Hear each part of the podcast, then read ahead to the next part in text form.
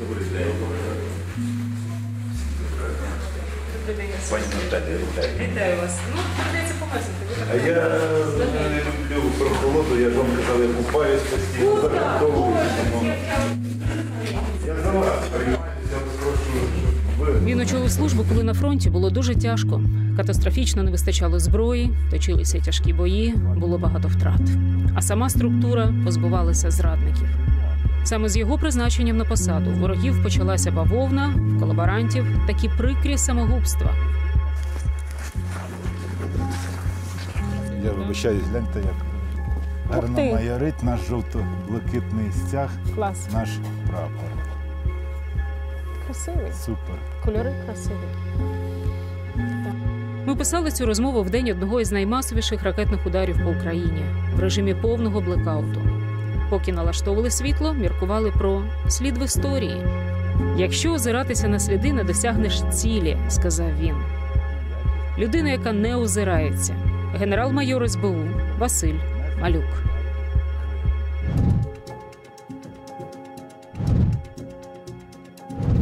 Василь Васильович, спасибі величезне, що ви погодилися на телевізійне інтерв'ю. Я знаю, що у вас до цього не було досвіду саме е, спілкування з телевізійниками.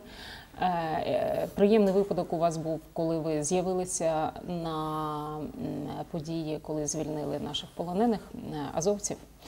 От і ну. Тоді увага була не тільки до азовців, і до вас, як до голови служби, тому що ми вас бачили, країна вас побачила вперше, а ви вже виконували свою роботу півроку. А, значить, я нарахувала, в мене 112 до вас запитань, але оскільки світла немає в країні, акумулятори не тримають 2 години, значить, у нас дедлайн. Що встигнемо, я буду намагатися робити все від мене залежне і незалежне, щоб якомога більше питань поставити вам. Ну, ви знаєте, Працюємо оперативно. бігом. Так. Да. А ви ж знаєте, що вас називають служба Божа віднедавна? Е, Ну, е, такий термін, знаєте, дехто його вживає, ну але ми знаємо, Служба безпеки України це офіційна наша назва, єдина назва. Тому я не звертаю уваги на якісь там фразеологізми. Не Та епітет роду. вам приклеїли служба Божа. Ну це через те, що ви почали е, працювати з е, релігійними громадами безпосередньо. Та але я не про цих грішників, я про інших. Я от безпосередньо про те, чим ви займалися з першого дня е, повномасштабного вторгнення. Е, Рід вашої діяльності це е, колаборанти, зрадники, е, негідники. От їх багато серед нас.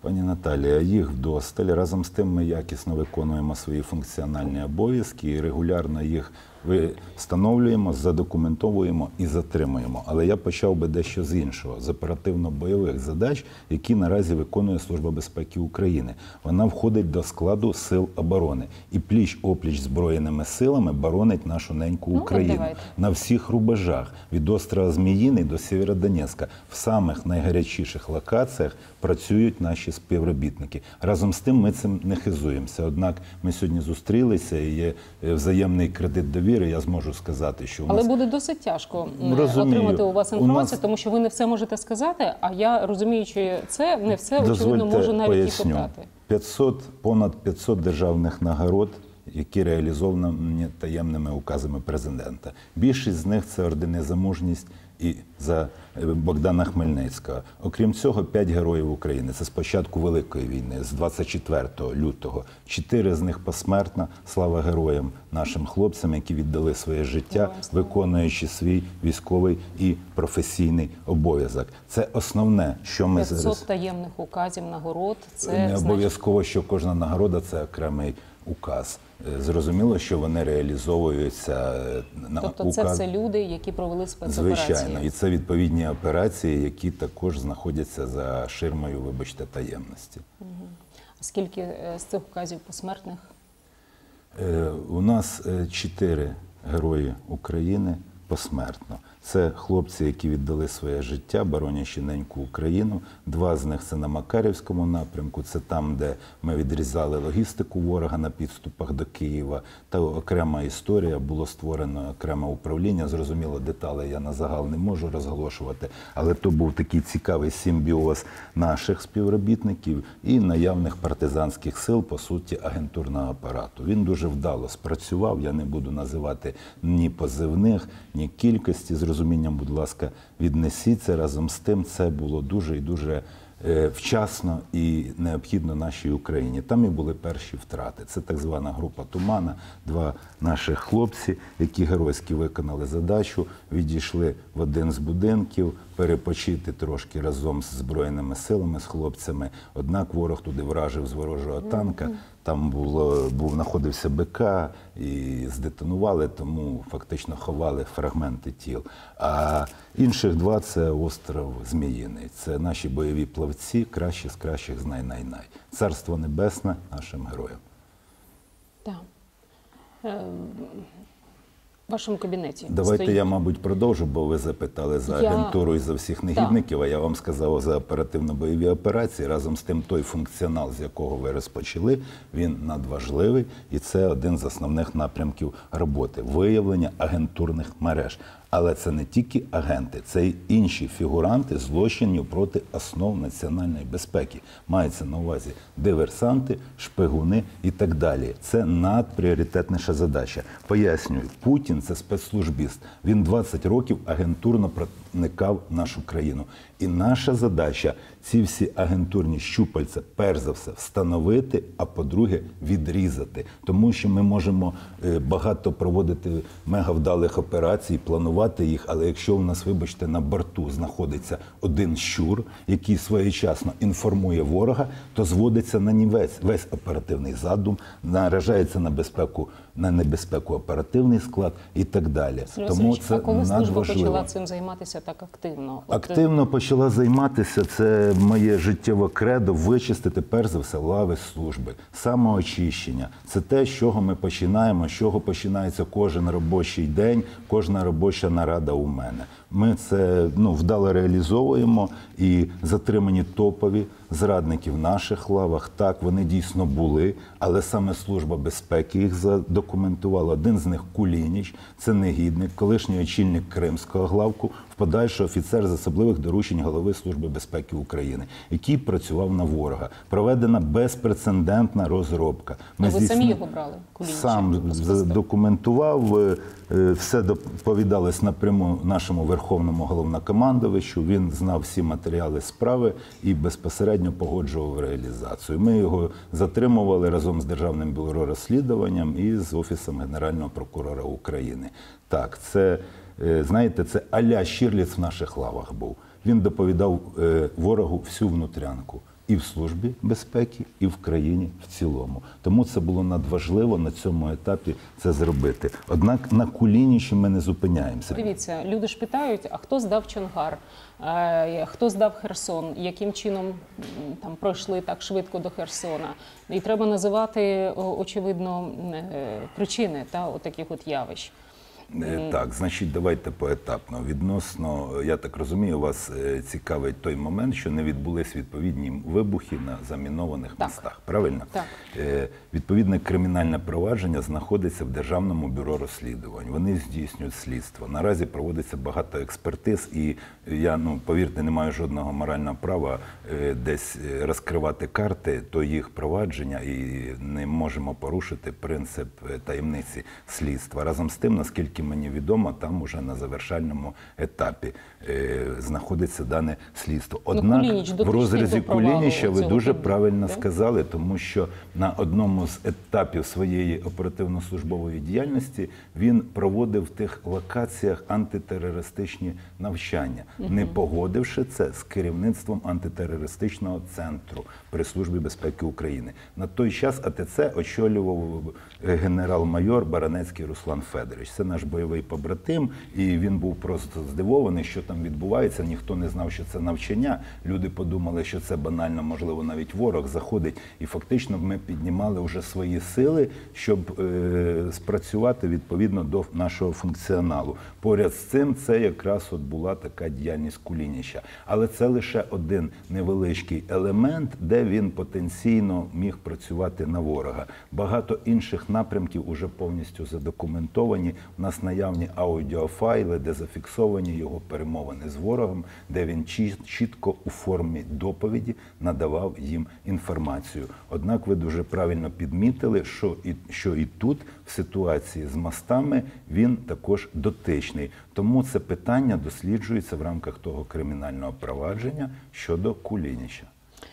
Я чомусь згадую е, перші перемови, коли пам'ятаєте, привезли вже Януковича в е, Білорусь і е, значить, готували його до нацарствування.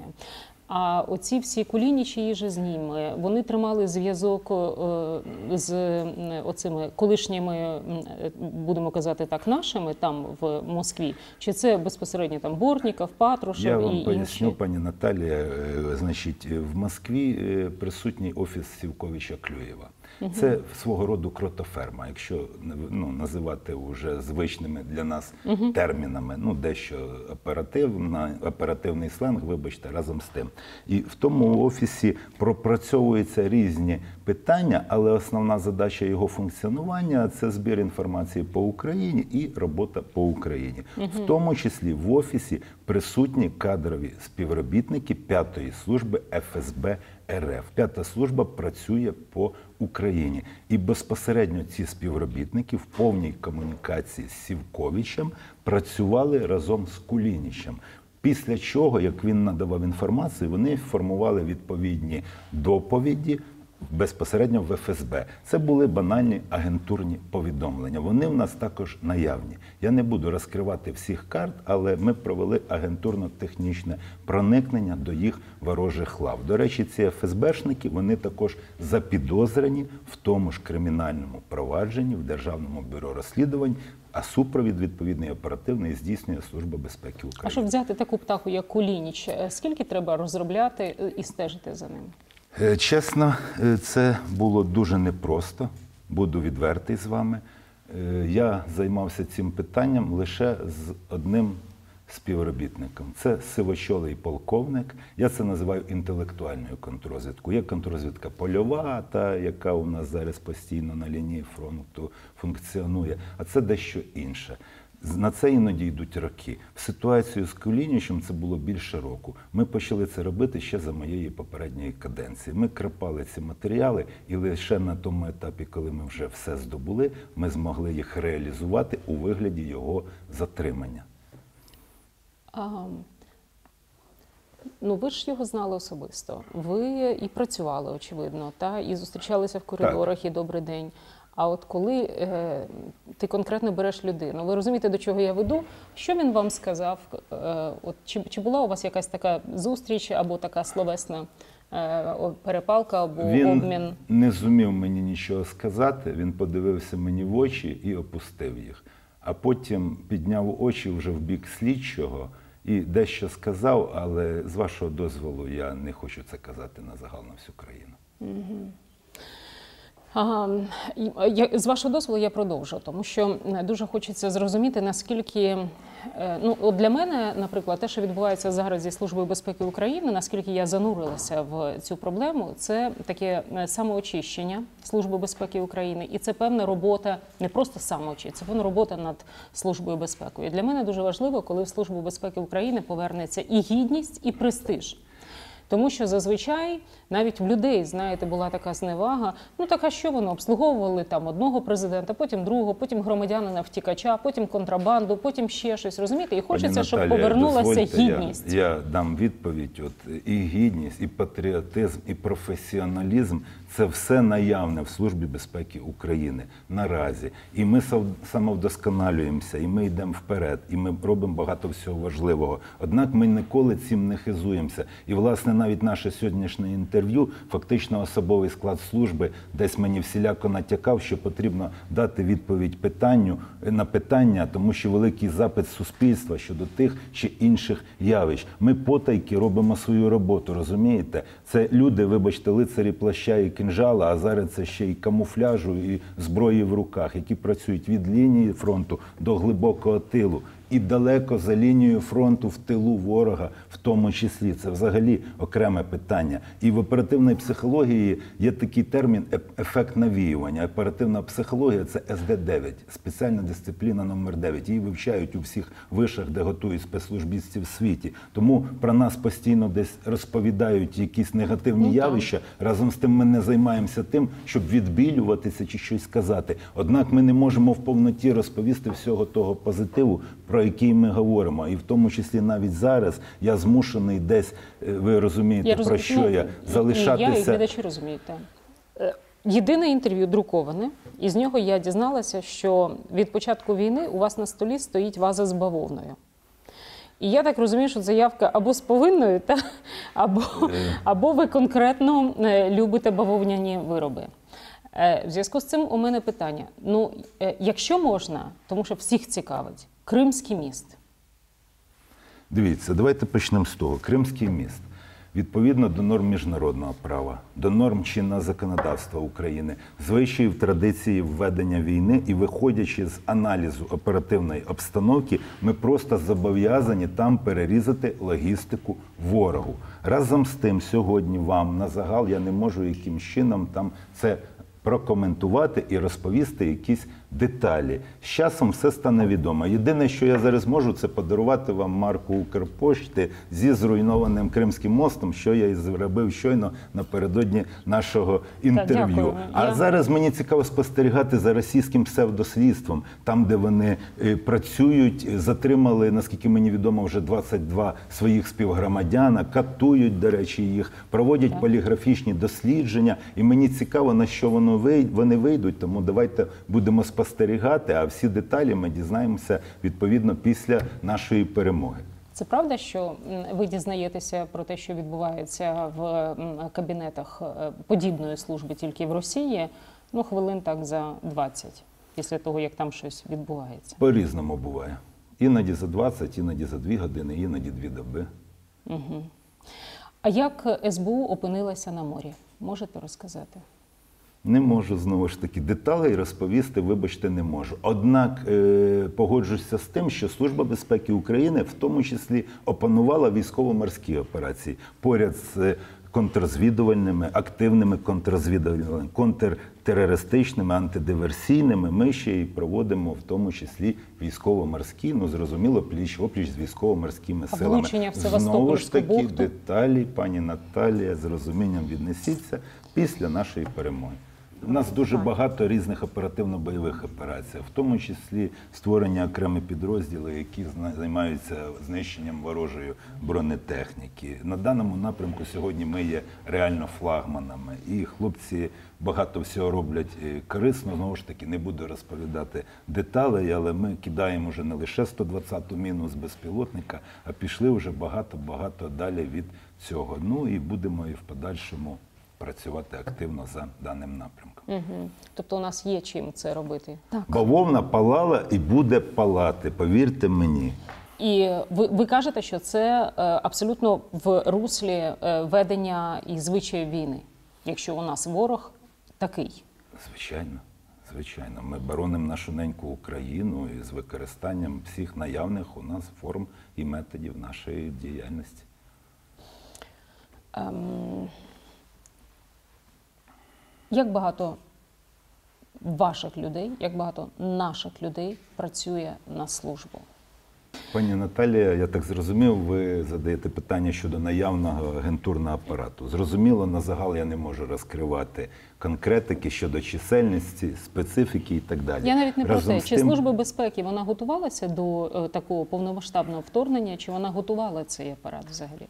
Звичайно, готувалася. Я зараз завершу щодо апарату. Повірте, дуже багато людей патріотично налаштовані, які вміють, можуть і виконують відповідні задачі. Особливо, до речі, я хотів би відмітити саме жіночу складову в наявному агентурному апараті. От це просто вищий пілотаж. Повірте, це справжні амазонки контррозвідувальної Матахарі. діяльності. Просто і після нашої перемоги я впевнений, що окремі сюжети можуть просто стати е, е, десь в майбутньому екранізовані в конкретних кінофільмах і блокбастерах, тому що це робота безпосередньо в тилу ворога пов'язана з активними контррозвідувальними заходами. Тому їм, вибачте, при житті пам'ятники потрібно ставити. Окремі з них пройшли навіть уже через пластичну хірургію, через зміну їх анкетних даних, і причому в подальшому вони також продовжують виконувати дані задачі. Тому я принагідно їм дякую. Я впевнений, вони будуть дивитися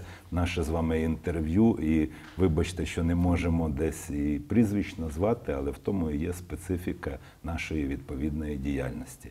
Відносно того, чи служба готувалася. Так. Наступне ще запитання. Звичайно, готувалася, і ми готуємося завжди до декількох варіантів, в тому числі і тут ми враховували всі можливі варіанти розвитку подій. Ну, перші дні вони були е, доволі е, непрості, як і у всіх, в тому числі і для Служби безпеки України, починаючи з оборони Києва. Васильович, а можете зараз сказати, ну от е, літали гелікоптери над Києвом та над Київським водосховищем. Наскільки е, було, наскільки накази віддавалися блискавично і одразу на збиття? Та все віддавалося блискавично, де я вам більше того скажу. То потрібно було бачити от очі тих самих нацгвардієців. От я от запам'ятав, декілька дівчаток було з Нацгвардії. Вибачте, не таким зростом і вагою, мабуть, по 45 кілограмів. Ну вони як вовченята воювали. І коли ти бачиш це, ти розумієш, що наш народ, наша нація, вони непереборні, без варіантів. Відповідно, і накази швидко віддавалися, і відповідно швидко вони виконувалися. І кожен в рамках свого функціоналу виконував поставлені задачі. Все працювало як оркестр. Ми зрозумі... розуміли, що ворог доволі сильний, проте зробили все можливе і неможливе. Як в 14-му вже не було вибору стріляти, не стріляти, росіяни, слов'яни і оця вся фігня. Та ну звичайно, це повномасштабне вторгнення на нашу територію. Ворог з в руках зі зброєю відповідно до норм чинного законодавства Женевської конвенції, взагалі здорового глузду. Зрозуміло, що кожен брав зброю і виконував відповідну задачу. В 14-му теж він вторгався на нашу територію, ну, але чомусь тоді не було ні наказів, ні пострілів. Розумієте, е, я вважаю, що все-таки то стало своєрідною такою вакцинацією на майбутнє. І якби він отак зайшов в 2014 році, то, мабуть, у них все вийшло. А з 2014 року ми встигли підготуватися, і в нас загартувався дух українця як військовика. Тому зараз ми даємо, вибачте, по зубам цим негідникам. Е, 23 лютого, 24 лютого, ніч. Хотілося б згадати фрагментарно ваш, вашу ніч. Ніч була в очікуванні вранці.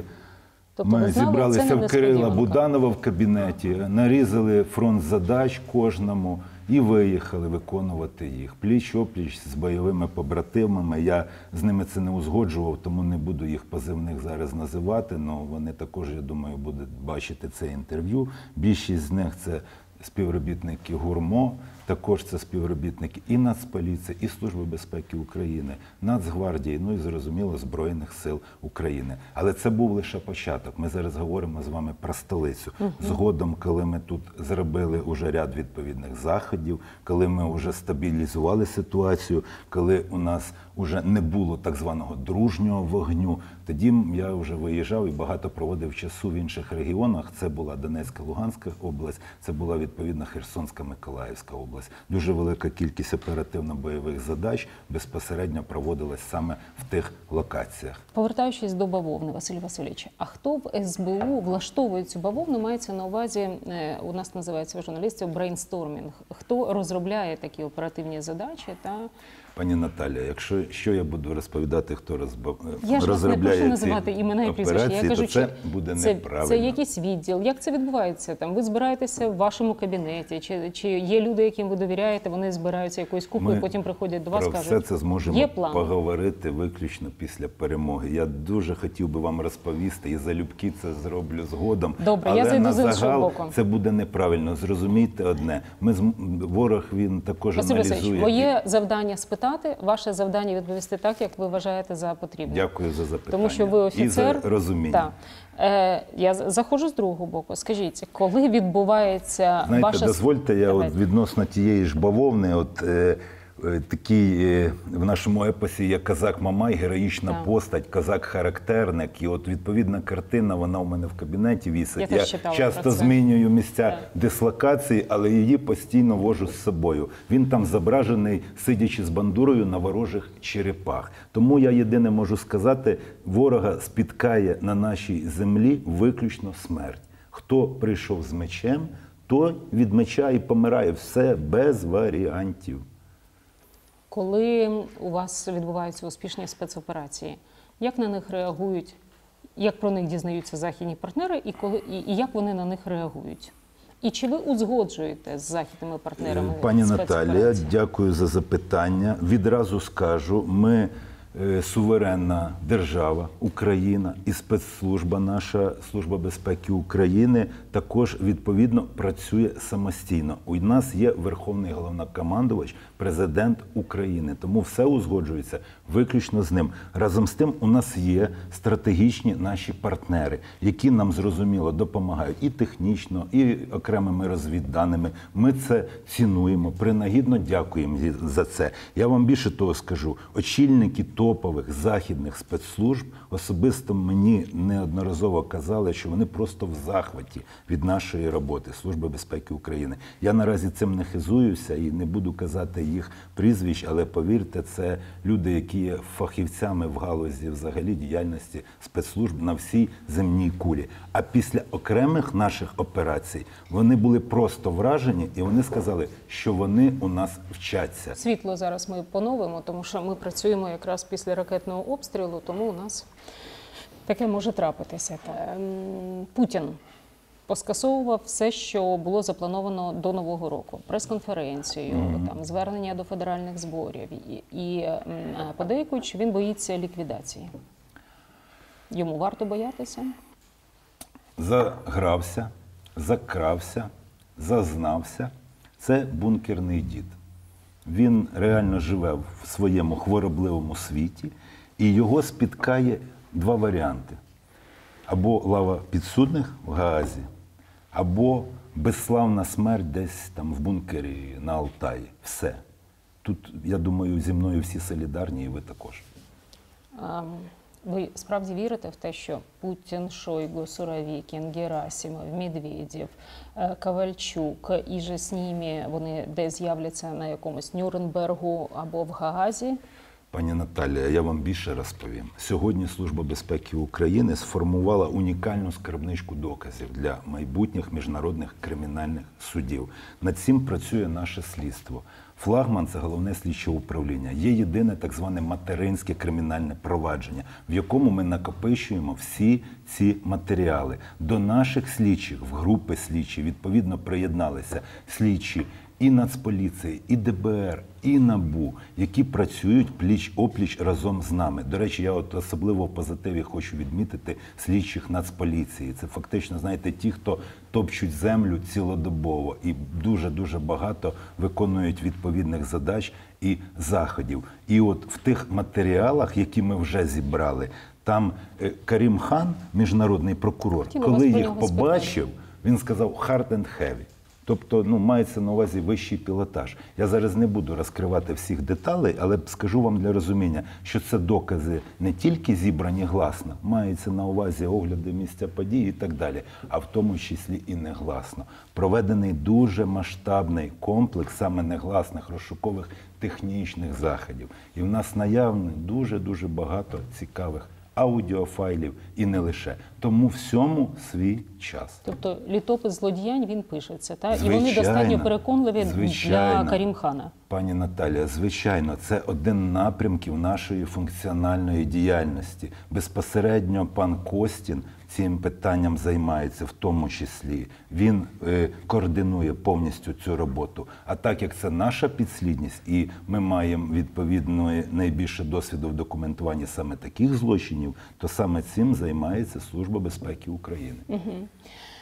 Ага, ну от е, оскільки зараз не можна розповідати про такі бойові операції, але я з того, що ви сказали, я зрозуміла, що е, ваші очі і руки є скрізь в таких, в тому, що ми чуємо, та?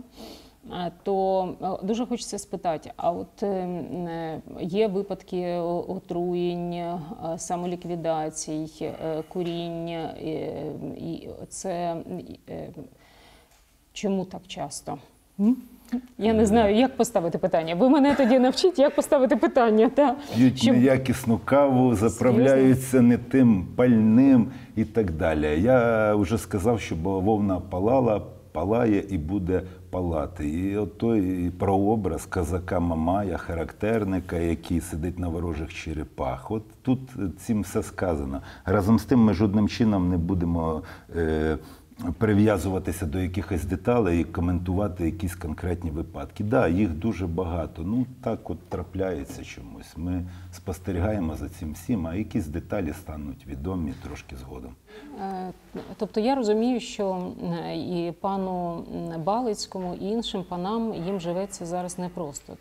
Вони повинні боятися. Вони так? змушені тримати на максимальному рівні особисту безпеку, але навіть в такому випадку все одно ми стаємо свідками того, що чомусь трапляється. Василь Васильович, а вони вам цікаві як люди, які б, наприклад, ухвалили рішення прийти до вас з повинною, чи вже ні?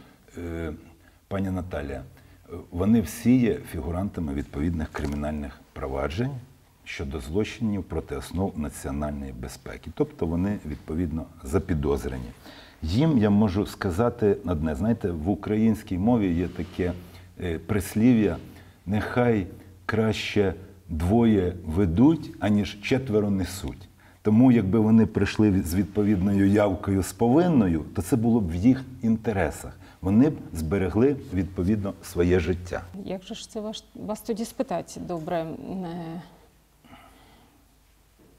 Я вибачаюсь, ви не замерзли, бо Ні, тут доволі все- прохолодно. все- Можливо, чаю Ні, ні, ні, нехай все дадуть. добре. А, вже є Візьміть, чай? будь ласка, да. А Василь Васильович? А я загартовуюсь, я купаюся щодня в холодній Звичайно. воді, да, в річці. Нас люди питають: а от чому держава не готувалася до війни? Чому це як сніг на голову впало? Чому не дали виїхати? І другий варіант. Е, е, іноземні спецслужби помилилися щодо нашої здатності опиратися. П'ята колона мене дуже сильно цікавить. Як ви наважилися взяти Богуслаєва? І яким чином завод працював, співпрацював з Росією під час війни? Так. Е, Служба Божа. Е, Філія ФСБ в рясах. Олігархи наразі починають любити Україну. Те, що ви, На ви користь відчули, держави. е, це не була добра воля, те, що ви відчужили все таки. Ну, я ж сказав, що Служба безпеки України допомагає любити Україну.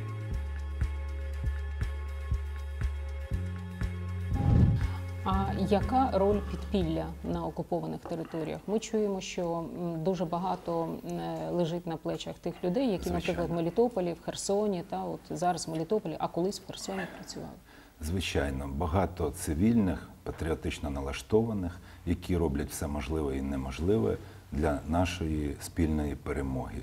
Ці люди, до речі, окремі з них також отримують державні нагороди. Багатьох ми вже вивели на підконтрольну нам територію, окремі залишаються на тимчасово підкреслюю окупованій території. Разом з тим, це ті, е, кому пам'ятники при життю потрібно ставити. І навіть знаєте, я постійно працюючи з особовим складом служби, їм постійно про це наголошую, що агента потрібно любити як самого себе максимально. Потрібно йому допомагати по життю, тому що люди наражаються на таку небезпеку і вони надіються на нас. І ми маємо для них також зробити з свого боку все можливе і неможливе. А партизанський рух він так само готувався до війни.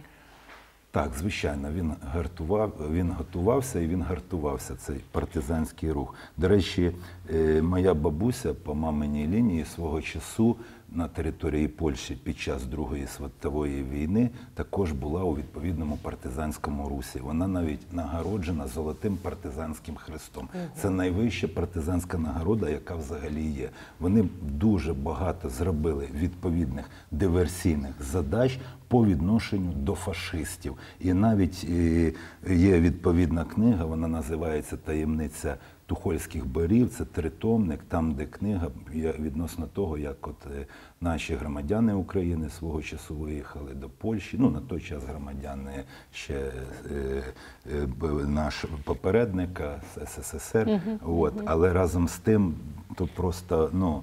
Мега важливі були заходи здійснені. Бачите, а то я мене пожертвувала також десь, цими питаннями, знаєте, насправді. мотивує постійно, і я відчуваю навіть десь в своїй спіралі ДНК той бабусін відповідно слід. Да. В сім'ї пишалися бабусею? Ви рано дізналися про її минуле? Звичайно, я вона пішла з цього життя, коли я був в першому класі, але я встиг з нею поспілкуватися і встиг е, нею пишатися. Ну, дідусь, її чоловік був військовиком. Він воював в танковій армії маршала Рибалка, зібрав всі можливі бойові нагороди, декілька орденів слави, багато разів був поранений, контужений. Ну я як е, прийшов в цей світ, то його вже не було відповідно в живих. Але все одно я відчуваю певну мотивацію і відчуваю, що це в тому числі, знаєте, мій е, певний обов'язок продовжити їх справу. Свого часу вони боролися з фашизмом, і ми боремося з справжнім фашизмом з обличчям расизму. дісталося. Я пожертвувала цими питаннями в нашому інтерв'ю, тому що от батареї, думаю, дві години я не стала питати вже в кого у вас такі здібності. А ви самі про це розповіли.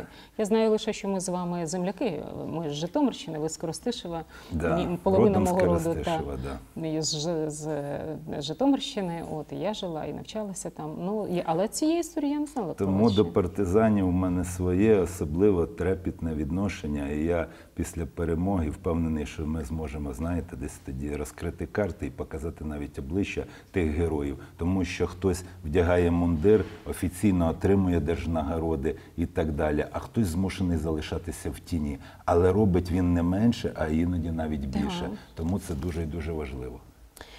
Так. Е- говорячи про війну, знаєте, що мені ще було цікаво. Е- у нас же зараз в такому стані люди, коли питають, я вас вже двічі питала, а служба готувалася? А служба готувалася? Ви мені відповідаєте Служба позитивно. готувалася до різних варіантів. Тому що в нас люди питають: а от чому держава не готувалася до війни? Чому це як сніг на голову впало? Чому не дали виїхати? І зараз багато таких питань. Чому це питання дорікливі? Це питання е, з претензією. Пані Наталя, і держава, і служба, зокрема, готувалися до різних варіантів. І всі вони були опрацьовані і відповідно використані на практиці, коли ворог зайшов на територію України. Так, до цього були наявні окремі розвіддані, але не було конкретики. І розвіддані вони підлягають подальшій перевірці. Ніхто не дає 100% гарантій, що саме там ворог зайде. А можливо, то в, якомусь в якійсь мірі дезінформація може бути. Тому А ви знаєте, от мене цікавить питання: а чому ну дивіться, російські спецслужби вони славилися завжди е, своєю якістю та в роботі, і раптом вони так помилилися щодо України. Другий варіант. Е, Іноземні спецслужби помилилися щодо нашої здатності опиратися. Чому відбулися помилки от на двох таких полярних е, материках? Пані? Наталія, ми з вами нащадки славних київських князів, в подальшому лицарів козацької доби. І сьогодні е, наш час, час ще так званий, і ми маємо сказати своє державницьке я і зробити все максимально в повноті виконати військовий. Професійний обов'язок і дати по зубам ворога на- раз і назавжди, щоб не передати в спадок нашим дітям весь цей жах. Ми це робимо, ми це робимо вдало, і в нас це виходить. Тому інопартнери вони свідки цього. А русаки, відповідно, як я вже сказав, вибачте за фразеологізм, отримають по зубах. Тому тут все зрозуміло. М, Ну, е, вас наші іноземні партнери не, не перепитували та нічого вже після того, як Київ втримали, після того, як Чернігів втримали, Суми втримали е, роботу над помилками. Ви помітили в них, що вони на вас інакше дивляться, от конкретно на вашу службу? Е, Пані Наталія, вони, я вже про це казав, в позитиві відміщають наразі рівень нашої роботи. І зрозуміло, що в якійсь мірі десь вони дивляться по-іншому. Це все з врахуванням того практичного бойового досвіду, свідками якого вони стали з початку війни з 24 лютого. У нас все виходить, і ми робимо максимум для того, щоб наблизити нашу перемогу. Тому я ж вам навіть казав, що після окремих операцій було сказано: ну вони просто вражені, ми у вас вчимося. Тобто зброю вони дають теж, тому що ми їх переконуємо своїм опором. Знаєте, в ході спілкування з ними навіть е, я от неодноразово їм казав, що ми не шукаємо вашої лояльності до нас. Ми, українці, живим щитом боронимо весь світ демократичний від цієї орди. І ви просто зобов'язані нам дати її. Зрозуміло, що вони нам ідуть на зустріч і її надають відповідно зброю. Е, Скажіть, будь ласка, як ви ділите з головним управлінням розвідки е, Євразійський континент в роботі? Головне управління розвідки це наші незмінні бойові побратими. Розвідка і контрозвідка під час війни і до війни вони йдуть пліч опліч. У них свій функціонал, на у нас свій, але ми проводимо дуже багато спільних операцій. І як я вам уже казав, навіть війна велика, коли розпочалася, то ми також пліч опліч з гуром працювали. Кирило Олексійович Буданов, ми з ним багато спілкуємося. А середня керівна ланка постійно працює між собою. Я маю на увазі ГУРМО і Службу безпеки України. Тому ми з великою повагою один до одного відносимося, і кожен працює на своєму напрямку. І принагідно постійно єднаємо зусилля, щоб давати по зубам окупанту. Ем, П'ята колона мене дуже сильно цікавить. Ми про неї говорили ще до повномасштабної війни, що вона є, і там називали пальцями та і вказували пальцями конкретно. Та ну ці, люди е, е, і ходили з з тавром п'ята колона, та і їх це абсолютно не смущало, і ну це сприймалося так. «Хм-хм, ну кажіть, та от а е, що ви зараз скажете? Чи нам вдасться позбутися її? Е, Пані Наталія, по суті, ми вже її позбулися і продовжуємо позбуватися. Топовий держзрадник Медведчук нами задокументований і затриманий.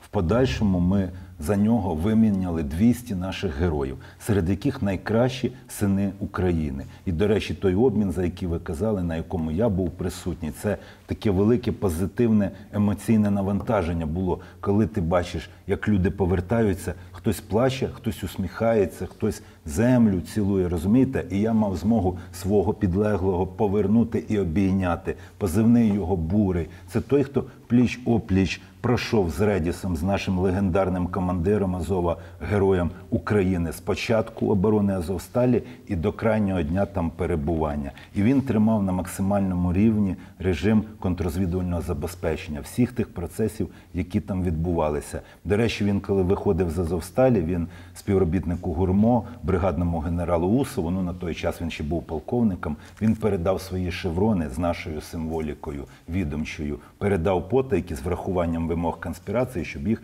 не побачив ворог. Дмитро Усов ці шеврони забрав і привіз мені до Києва. І ми з ним зустрілися. Знаєте, і в той момент ми досягли такої офіцерської домовленості, що ми зробимо все можливе і неможливе, щоб повернути бурого до своєї родини, на неньку Україну, до свого колективу в лави Служби безпеки України. І в цей момент це вдалося зробити. Я йому потиснув руку, обійняв його і тут же віддав йому відповідні шеврони. Наразі Бурий вже очолює один з відділів в одному з управлінь Служби безпеки України, і він отриманий бойовий досвід. Передає молодим поколінням. Це надважливо. Інститут наставництва. Коли ти сам щось зробив із врахуванням практичного досвіду, вчиш тих, Русаки хто зрозуміли, що пліч хто перед ними? Опліч. Вони згодом встановили, хто це був. Так, встановили. Він був ув'язнений в Москві поряд з Редісом, і спецслужбісти російські, а саме слідчі ФСБ, працювали з ним. Багато працювали. Він геройський. Все це пройшов. До речі, вони після спілкування з ним починали зрозуміти, що тут в дійсності, вибачте, не їдять немовлят і що тут немає фашистів, а тут якраз ті, хто борються з фашизмом, розумієте? І сьогодні цей хлопчина молодий, він вже вчить молоді покоління Скільки і йому? виконує наступні бойові задачі. Скільки йому? Йому ще немає 30. А е, Бурий розповідав Маріуполь, історія Маріуполя. Це історія зради. Це історія героїчної, легендарної військової звитяги. Це неймовірна операція по обороні Азовсталі. До речі, Бурий там не один був співробітник СБУ, там було ще два наших побратима, які загинули. Царство Небесне і вічна слава нашим героям. Вони були вже неодноразово поранені, перебували в бункері, і в той бункер потрапила ворожа бункерна бомба. І фактично, вибачте, від них нічого не залишилося від наших хлопців. А Бурий єдиний, хто вижив, він також був неодноразово поранений, але він міг переміщуватися і продовжував вести бойові дії. І фактично в такому стані вже і потрапив до полону. Тому я розглядаю це виключно як е, героїчну операцію, героїчну звитягу наших воїнів, побратимів. Це ну, певний маркер того рівню підготовки, рівню моральної підготовки, військової, спеціальної, контрозвідування. Що він розповідав про е, поведінку керівників міста? От, зокрема, Бойченко мене цікавить. Він з'являвся на початку війни в ефірах, а потім зник зовсім. Пані Наталія, е, ну пан Бойченко зник з активізацією бойових дій, зрозуміло. І ми знаємо той етап, коли на Азовсталі залишилась е, певна кількість е, героїв, а всі інші відтягнулися в більш безпечні місця. Ну зрозуміло, хтось вміє воювати, хтось не зовсім володіє відповідні. Відповідними навичками і не від має відповідно моральної підготовки, тому маємо те, що маємо. Питання, чому Маріуполь теж е, зазнав навали в такому вигляді, як це сталося? Він зазнав навали. Ми до останнього тримали там позицію, і буде той момент, коли ми його повернемо. Зрозуміло.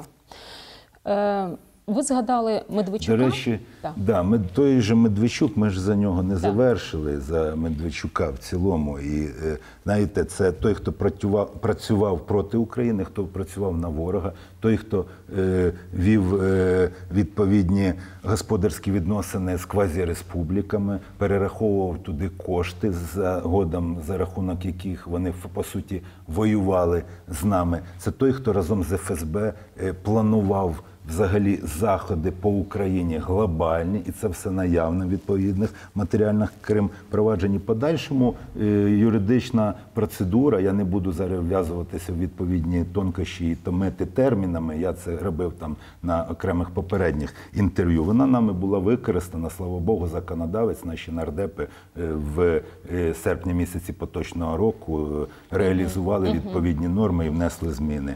Е, Тому, власне, нам вдалося його поміняти. І А процес обміну він був дуже допитах? непростий, пані Наталія. Це ну щоб ви розуміли, над цим працював координаційний штаб. Очолює його генерал Буданов. Входить в нього, в тому числі Служба безпеки України у вигляді нашого центру об'єднаного, який також займається відно- відповідно цими питаннями. Ну а безпосереднім організатором і координатором всього був Андрій Борисович Єрмак. Ну варто відмітити, що все-таки завдяки йому вдалося це все реалізувати, тому що кожен в межах свого функціоналу виконував якийсь невеличкий напрямок роботи, але саме він зумів це все масштабно організувати і реалізувати той великий обмін, який відбувся. І це вже повернуто понад 1400 наших співгромадян. До речі, і вчора обміняли в черговий раз, повернули наших 60 героїв. В тому обміняли одного священнослужителя, який коректував вогонь Я по мирним кварталам. Так, і використали це, і він став якісним обмінним фондом. По Медведчуку. Е, Ви були на його доп- допитах? Бували чи ні? Ні, допити проводились від слідчими у- відповідно до норм кримінально-процесуального кодексу. Вам не цікаво було подивитися? Я все знав. А е, наскільки він виявився дисциплінованим під, е, під дослідом, хотіла сказати, е, дисциплінованим ув'язненим, затриманим? Ем, Він багато розповів. Ну, ви маєте розуміти, що е, інших варіантів, як і у нього, так і у інших держзрадників немає. Коли вони потрапляють відповідно і до нас, і на них вдягають кайданки, то вони є фігурантами кримінальних проваджень. І з Ну, ними вони можуть працюють. просто мовчати. Він давав від відповіді на ті питання, які йому ставили. Він дав багато цікавих показів. В процесі роботи по так званому кейсу Медведчука нами було задокументовано дуже багато цікавих, в тому числі персоналій. В процесі роботи по ньому, до речі, ми вийшли в тому числі на слід професора. Це е, псевдо, це резидент, який працював в Одесі. Він знаходився в Одесі, працював по всій Україні, і у нього на зв'язку були інші персоналії. Навіть Івано-Франківську були озброєні групи, яких ми затримали одночасно з ним. До речі, він уже отримав 15 років. І варто окремо відмітити, що все-таки судова репресія за злочини проти основ національної безпеки залишається зараз на дуже високому рівні у нас. Ну однак цьому це вже окреме питання. Василь Щодо Васильович, суду, я думаю, ми до нього Е, Імена повернемося. політиків діючих е, Медведчук назвав і свої зв'язки з ними.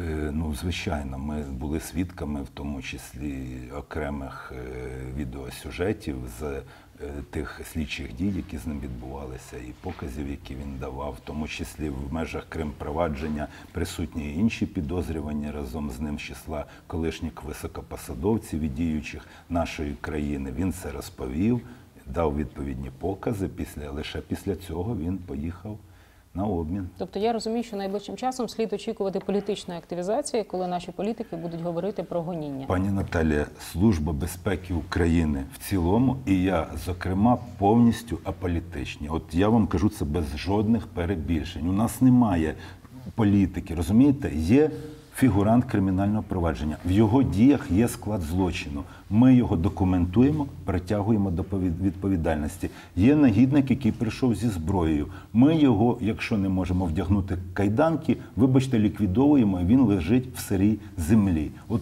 от, от такі варіанти. А мені цікаво, а от в зв'язку з тим, що Медведчук вам не розповідав, чи у вас з'явилися е, питання у Служби безпеки України до таких посадовців за е, фактами е, подій 2014 року, як е, Турчинов, Яценюк, Аваков, е, Порошенко, у таких людей Багато всього цікавого розповів. за фактом втрати Луганщини, Донеччини і Криму. Медведчук. Багато всього цікавого розповідають інші фігуранти. Багато всього цікавого зараз розповідає Богуслаєв. Тому у нас все попереду. Разом з тим в Конституції є принцип презумпції невинуватості, і буде неправильно, якщо я почну наразі на загал озвучувати якісь прізвища. Давайте ми і далі будемо виконувати свої функціональні обов'язки. А в той час, коли процесуально буде достатньо доказів, і прокуратура погодиться з нами, ми будемо проводити подальші реалізації і надавати вам відповідні матеріали. Як ви наважилися взяти Богуслаєва? І яким чином е, завод працював, співпрацював з Росією під час війни? Е, Наважилися, я б не вживав такий термін. Ми якісно над ним працювали, і в той час, коли його протиправна діяльність була нами повністю задокументована, відбулася реалізація відповідного кримінального провадження. Богуслаєв, е, герой України, до речі, от таке да, порівняння. Герої, які віддали життя за неньку України. Героїчно загинувши від Зміїна до Сєвєродонецька, Да. і герой України, І який постачав Так. ворогу двигуни, які в подальшому використовувались на збитих нами гелікоптерах ворожих. От знаєте, таке своєрідне мимоволі порівняння у нас з'являється. Ми його задокументували. Він вів постійні перемовини з ворогом, з їх генералітетом, з окремими їх спецслужбістами, надавав їм інформацію щодо оперативної обстановки, щодо політичної складової і так далі. Він цього взагалі не цурався. І, до речі, я, ну, мене тяжко здивувати. Я свідок багатьох е, таких, знаєте, нахабних кроків окремих держзрадників, і ми розуміємо, що вони працюють на ворога, і там немає нічого святого. Разом з тим, Бог- Богуслаєв мене свого часу здивував. Чим? Е, От е, тим спілкуванням. Під час того, коли відбувалися обстріли, він там навіть десь їх підтримував і чимось хизувався. І були окремі постріли по території Мотарсічі. І він їм казав, нічого, нічого, все нормально, я з поніманням отношусь, розумієте. Ну, то такий фігурант цікавий, йому 84 роки, і я думаю, що навіть е, тримання під вартою у вигляді запобіжного заходу, по суті, це вже ризик довічного ув'язнення. Ну, з врахуванням такого віку. Я ні в якому разі там на все Божа воля. Але я до того, що, мабуть, він дасть всі покази і стане також якісним обмінним фондом, і ми зможемо забрати за нього велику кількість наших справжніх героїв. Угу. Тобто є ймовірність того, що Так. він опиниться на тій стороні. Так. Е, Служба Божа. Е, Філія ФСБ в Рясах називають Московський патріархат. Я дуже пам'ятаю, 14 рік. Ми, до речі, робили інтерв'ю з е, владикою Драбинком. Я його питала, тому що він же ж референт був е, митрополита Володимира Сабодана.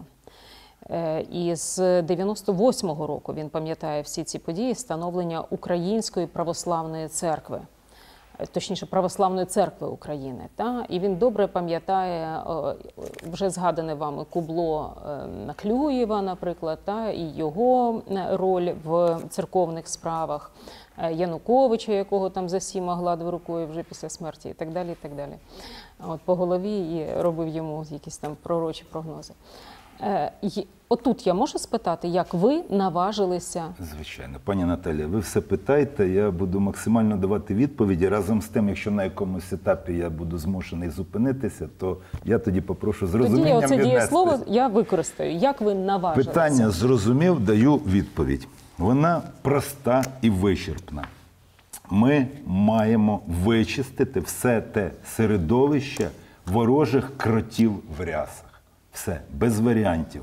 У нас немає жодного якогось там, знаєте, привзятого ставлення. Але якщо людина в рясі і з кадилом, це не є пом'якшуючою обставиною при вчиненні злочину, як і обтяжуючою. Наприклад, коригувальник в рясі, якого вчора поміняли, який по мирним кварталам коригував вогонь. Йому дав суд 12 років. Ми його поміняли, він уже поїхав до ворога підтвердивши, до речі, свою приналежність там до їх спецслужб і так далі. Що він має спільного з Богом? Мені цікаво. в якому місті він працював? Луганська область. Це в Луганській області відбувалось. До речі, у нас 50, е, понад 50 кримінальних проваджень станом на сьогоднішній день, 19 підозр, 5 вироків судів і так далі. Тобто людина, яка є порушником закону, в її діях є склад відповідного злочину. Ми її документуємо і притягуємо до відповідальності. Наявність духовного сану вона жодним чином я,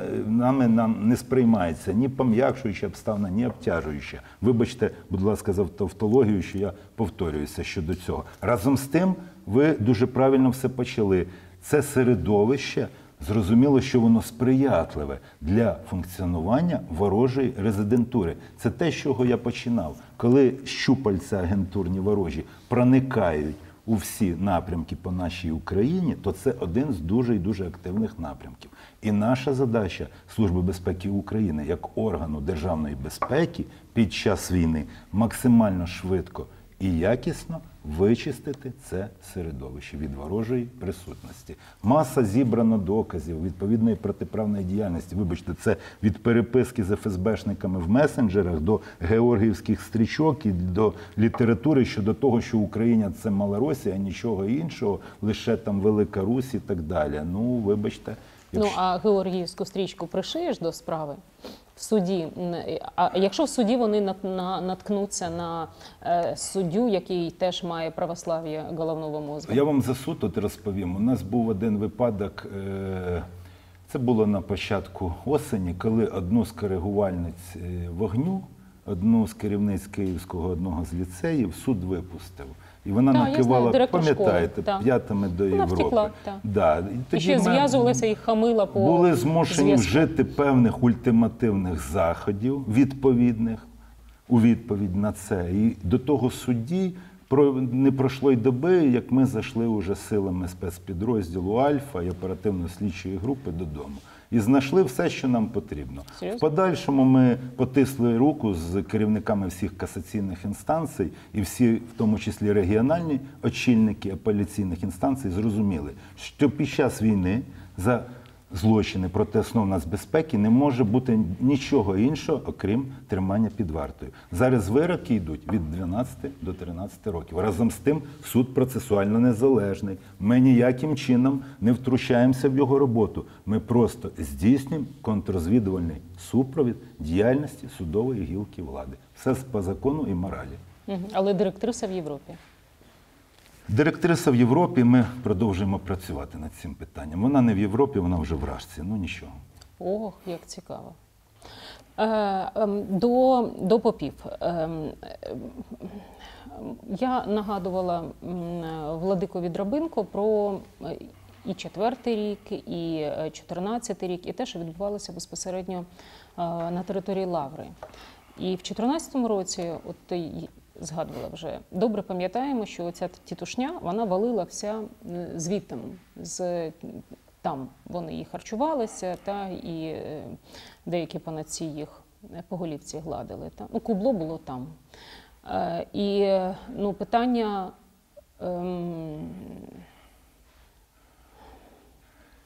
Чи понесуть відповідальність ще за 2014 рік, тому що більше ста вбитих на Майдані? Е, Пані Наталія, значить, е, по Майдану е, відповідне кримінальне провадження, в тому числі в супроводі наших співробітників, знаходиться. Там багато оголошено підозр, багато людей ув'язано. Окремі з них високопосадовці, мабуть, навіть правильніше сказати, не окремі, а більшість накивали п'ятами. Це зрозуміло. Разом з тим, Служба безпеки України в межах свого функціоналу зробила максимум, щоб все якісно задокументувати. Відносно лаври. Е, ну от дивіться, чи могли ми раніше подумати, що хтось там Медведчук чи так званий Паша Мерседес, якщо ми за лавру говорили, колись будуть там підсанкційними, будуть притягуватись до відповідальності. Раніше ми да, так вроді не були свідками от таких реалізацій. Зараз все це відбувається за керівництво Чому? нашого президента України, Верховного головнокомандувача, ми робимо максимум і наводимо порядок в нашій країні. Якщо ми на лаврі зупинилися нещодавний випадок, там де звучала там пісня щодо Про Русі матушку Русь. і так далі. Да, даний священнослужитель уже запідозрений. Він отримав відповідну підозру. Це повірте. З усіма експертизами, відповідними висновками і так Тобто далі. ви хочете Тут немає що- жодної привзятості. До речі, він такий цікавий персонаж. Він навіть спав в труні там і так далі. Такий доволі доволі колоритний. Ну, все по закону і моралі. Тобто ви хочете сказати, що м, е, е, події от, навколо церков останніми тижнями вони пов'язані з політичною волею? Ні, ні, ні. Я в черговий раз повторюсь і в черговий раз вибачу. Ні, мається на увазі. От ви сказали, ви тому сказали, що, ми тому що президент Зеленський, от я ви то аполітичні. Тобто виходить так, що наказує хто президент назад. Зеленський. Я сказав за Медведчука, я сказав за тих недоторканих священнослужителів і в числі інших явищ, які відбуваються, наскільки сьогодні якісно працює держава, і в тому числі система правоохоронних органів, яка працює як оркестр, я не побоюсь цього слова, під час війни, і всі виконують свої Василь функціональні Васильович, а давайте щиро. А чому це не було зроблено з 2014 року? Ну дивіться, коли е, ми отримали Томос, коли у нас з'явився прямий зв'язок з патріархатом Вселенським, коли ми е, набули суб'єктності Православна церква України, я маю на увазі. Православна церква України. Чому тоді ми не покінчили з філією ФСБ в рясах? Пані Наталя, всьому свій час. Наразі ми активно над цим працюємо, і я, як уже сказав, відповідний темп задає наш верховний головнокомандувач. Це не в розрізі церкви, я кажу, а в розрізі взагалі наведення порядку у всіх сферах А та галузях. В тому числі заборони? тут ми активізувалися. У нас є колегіальне рішення Ради національної Так, безпеки і оборони, яким ми внесли під санкції дуже велику кількість російських священнослужителів. І окремих, підкреслюю, окремих, які працюють на ворога. Це саме той елемент, коли я кажу, що задача вичистити ФСБшників в рясах.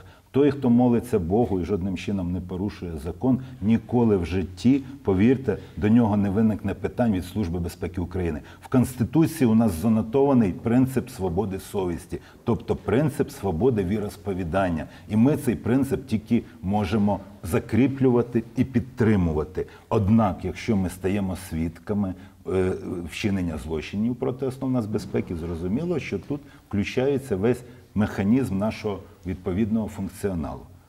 Давайте про кіберармію поговоримо. Це важливий напрямок зараз реально. Да. І, до речі, і на спецслужби відмічають як топовий зараз також. Це, знаєте, така своєрідна кіберармія, до якої приєднались так звані кіберволонтери і так далі. Але суть е, в іншому, що з початком війни я сказав єдине нашим кіберам, і в тому числі очільнику Декіба, так званого, це Вітю Кілля, бойовий мій побратим, доволі здібний і фаховий наш співробітник, випускник Національної академії Служби безпеки, де- за декілька років молодше за мене, також займався спортом відповідним, тому це повний наш е, колега.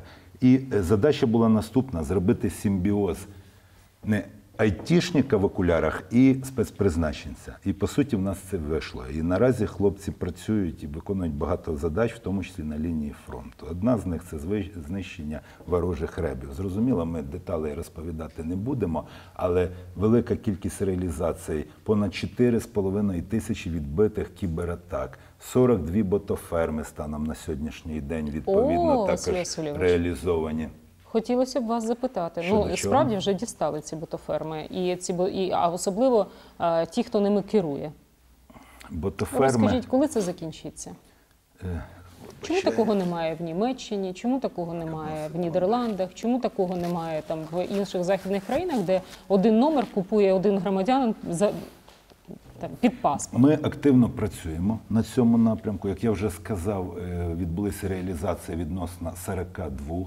Ботоферм разом з тим погоджуюсь з вами і надалі присутня протиправна діяльність у вигляді створення відповідних фейкових акаунтів, які подальшому використовуються для формування там певної суспільної думки Абсолютно і вірно. так далі. І це дуже і дуже важливо. Тому в цьому напрямку ми зосереджуємо зусилля саме нашого кіберфронту. Так, реалізацій багато, і ми на цьому не зупиняємося. Як я вже сказав, з початку війни їх аж 42. В тому числі була одна така скандальна, де там пробували службу десь в чомусь звинуватити, в якихось політичних переслідуваннях. Бо то ферма Порошенка тих, маєте на увазі? е, Разом з тим, після нашої реалізації офіційної публікації на нашому сайті за декілька днів небайдужі журналісти відфільмували кінофільм, де просто було все зрозуміло і зафільмовано щодо того, що окремий громадянин Російської Федерації приїхав на територію України, створив програмний продукт, поселився в одного з народних депутатів однієї з політсил і фактично працював разом з ними щодо створення відповідної ботоферми і її функціонування. Коли ми зайшли з обшуком на дану ботоферму, то ми стали свідками такого контенту, який вони розповсюджували щодо нашого верховного головнокомандувача, його родини, його дружини. Розумієте, це не в якому разі не політика. В класичній контрозвідці є такий термін відволікання на непотрібні об'єкти. І слава Богу, що наш е, гарант він настільки загартований і морально стійкий, що його це не виводить з рівноваги. Разом з тим, я навіть не буду цитувати той контент, який вони розганяли щодо нього. Пані Наталя, чи не підагривання це ворогу? От на вашу думку? От ті всі Ні, ну ви мене не питаєте, тому що я там сама проходжу ці часті напади ботоферми, Да. і, і я знаю, що це таке, коли ну псується не тільки Так, репутація, так. та життя псується людині. Якщо е, верховний головнокомандувач на це не звертає уваги і має, знаєте, абсолютно таку псих, психологічну Він не звертає уваги, а я, як очільник є багато Служби людей, безпеки. України під час війни зобов'язаний сказати наше державницьке я і вичистити весь все оце, вибачте, сміття. Тому в цьому напрямку ми продовжуємо працювати без жодної політики, підкреслюю, без варіантів. Е, корупція. Е, ну, очевидно, що буде війна після війни, та, і якщо ми не почнемо вже зараз е, робити цей паралельний процес війну з корупцією. І я не думаю, що українці, настраждавшись, е, будуть толерувати корупцію. І я не думаю, що українці, які повернуться е, там з Західної Європи, та е, будуть продовжувати це терпіти. Від там шоколадок, від таких дрібних хабарів і до корупції найвищого рівня і розмов про це. Тому що ну ідіосінкразія на розмови про те, що там в чиновників щось є, і вони під час війни дозволяють собі там певну розкіш, ну вже чесно кажучи, дістала. І тому е, от е, питання е, про е, коли я спитала е, свою редакцію про що б хотіли поговорити в світлі корупції, мене мені сказали, ну велика корупція, і це звичайно тютюн.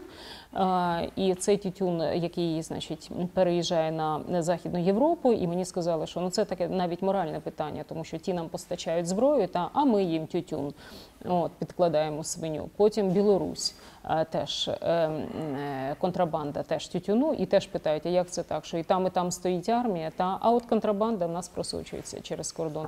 І дуже хотіли б почути ваші пояснення. Пані Наталя, ну перш за все почну з того, що ми е, займаємося контррозвідкою, це пріоритет. І служба в процесі реформи рухається за вектором контррозвідки.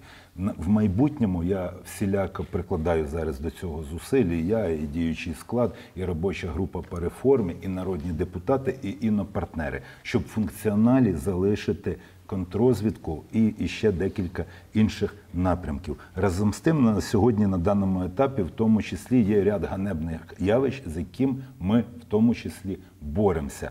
Відразу кажу відносно, ви кажете, контрабанда тютюну з Білорусі. У мене немає жодних таких даних, це апріорі неможливо. Там стоять війська, декілька ліній оборони. Це ну такого бути не може. Масштабних схем переміщення тютюну до Європи також наразі немає. Ми всіляко з тим боремося. Я не вибачте, не можу поставити співробітника коло е, кожного там громадянина, який в сумці несе там цигарки чи десь там замасковано в автомобілі їх переміщує. Розумієте, краще він цей час задокументує якогось державного зрадника. Але ми постійно також працюємо в цьому напрямку. Корупція у митних органах це підслідність ДБР. Але ряд кримінальних проваджень ми також виконуємо супровід відповідний і документуємо тих нечистих на руку посадовців, які вважають за необхідне під час війни таким чином збагачуватися. Якщо ми беремо контрабанду в цілому, то в кримінальному кодексі є дві статті, які відносяться до підслідності Служби безпеки України. 305 – це контрабанда наркотиків. Коротко, лаконічно поясню. У нас здобутків дуже багато. Назву вам рекорд 1 тонна і 40 кілограм героїна. На Європу канал задокументований нами. Працювали 8 місяців. Затримано три турки, громадянин України. Повністю вся злочинна група. На суму майже 3 мільярди гривень. І ряд інших. Я просто під час війни не вважаю за необхідне втрачати ваш час і глядача на цю історію. Наступна стаття це 201. Це контрабанда історичних та культурних цінностей, отруйних сильнодіючих речовин, зброї та засобів ураження. На цьому напрямку у нас маса здобутків від спроб вивезення скіфського Так. золота до рідкісних ікон. Ну це постійний е, процес, і ми це документуємо, і ми цього не допускаємо. Якщо сильно діючі отруйні, в тому числі чи ртуть через Закарпаття вивозили і так далі. Ну ми постійно відпрацьовуємо дані напрямки. Відносно контрабанди зброї, також це наша підслідність. До речі. Наші вороги, негідники, спробували розганяти наратив щодо того, що нібито зброя, яка йде з Європи в Україну, в зворотньому Так. шляху десь переміщується. То я сьогодні офіційно заявляю, що це не так. Всередині країни були окремі прояви, це логічно. Це стаття 263, незаконний обіг. Ну це не система. І тут же ми це разом з поліцією документували, затримували і так далі. Разом з тим варто відмітити спочатку війни високу правову свідомість.